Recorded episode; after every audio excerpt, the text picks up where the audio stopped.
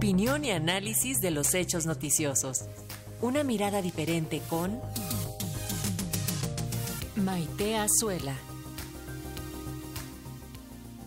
Y esta mañana la maestra Maite Azuela nos habla acerca de las detenciones arbitrarias. ¿Cómo estás Maite? Bienvenida, te escuchamos. Paco, como cada martes, con el gusto de saludarte a ti y a nuestro auditorio. Pues sí, el día de hoy decidí, después de revisar eh, pues algunos de los comunicados que lanzó el Centro Pro Derechos Humanos, platicar sobre detenciones arbitrarias, pero sobre todo centrarme en la historia de Karen, eh, que bueno, nosotros podemos encontrar en redes sociales el hashtag justicia para Karen, contra la tortura y la discriminación de género, pero todo comienza justamente con una detención arbitraria, ya que Karen en el 2015 fue detenida y acusada de realizar labores de cuidado en un secuestro al acudir por pensión alimenticia de su hijo a casa de su expareja.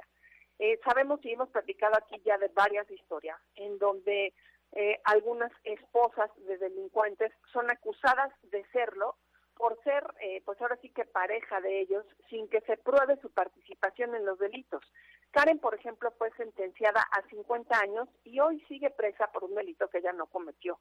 Eh, ¿Qué elementos distingue el PRO que aquí se presentan? Primero, pues la vulnerabilidad ¿no?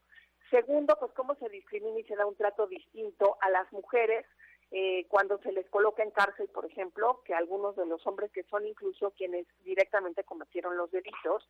Y por otro, por otro lado, desafortunadamente, esta práctica que se hace cada vez más sistemática de tortura en México, ¿no?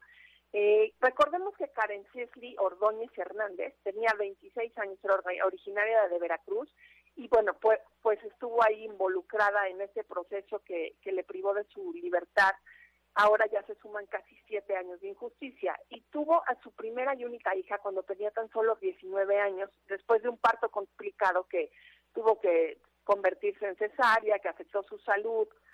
Pues el 11 de diciembre ella todavía seguía convaleciente por los temas del parto y salió de casa para encontrarse con el padre de su hija, un poco para pues que le diera recursos para comprar pañales y artículos de primera necesidad para la bebé y resulta que el domicilio donde se encontraba un par de cuadras de donde ella vivía, este pues ya estaba ocupado por Policía Federal y Policía Ministerial, en este caso de Tlaxcala, que habían llegado al lugar pues con agentes armados y que detuvieron a la expareja de Karen y a otro hombre. Como ella iba llegando con la niña, pues la detuvieron también a ella y a su bebé, ¿no? Entonces, bueno, pues desde esta detención la puesta a disposición del Ministerio Público en Tlaxcala de Karen y de su bebé, eh, las tuvieron siete horas incomunicadas, obviamente sujetas a violencia. Conocemos este tipo de tortura que se da contra las mujeres, incluso, pues bueno, con la pequeñita recién casi nacida, fue interrogada sobre este secuestro que había acontecido al interior de la casa donde se encontraba su expareja y pues con temor a no saber bien cómo, cómo responder, obligada, como sucede con muchos que sufren tortura, afirman una declaración, ¿no? Fabricada en la que ella pues aceptaba o reconocía que había formado parte del secuestro. Y pues horas más tarde se entregaron a la niña al DIF estatal, no le dieron aviso a ningún familiar de Karen ni de la expareja, y este y pues la hija de Karen permaneció 12 días sin que ningún integrante de su familia supiera que estaba eh, pues que estaba lejos de su madre que estaba en el en el DIP hasta que la abuela materna Siria Hernández logró que se le entregaran.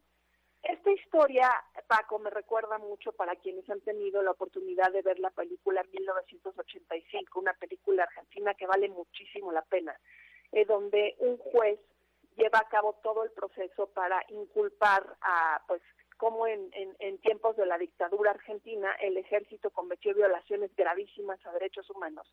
Y hay una mujer que atravesó más o menos por la misma historia que, Karen.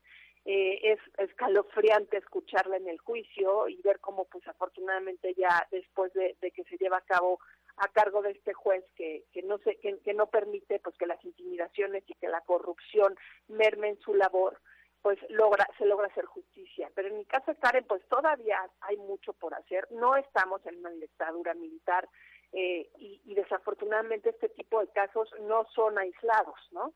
Quiero dejar esta historia sobre la mesa para que estemos todos atentos a, su constitución, para apoyar a los abogados del Centro PRO en esta batalla y pues para que eh, aquellas mujeres que son inculpadas injustamente por ser parejas de delincuentes puedan tener pronto su libertad. Con esto concluyo, Paco, mi colaboración de, de este martes, esperando escucharnos la semana que viene. Muchas gracias, Maite. Así es, nos escucharemos la siguiente semana y mientras continuamos leyéndote en redes sociales, Maite Azuela. Un abrazo. Un abrazo.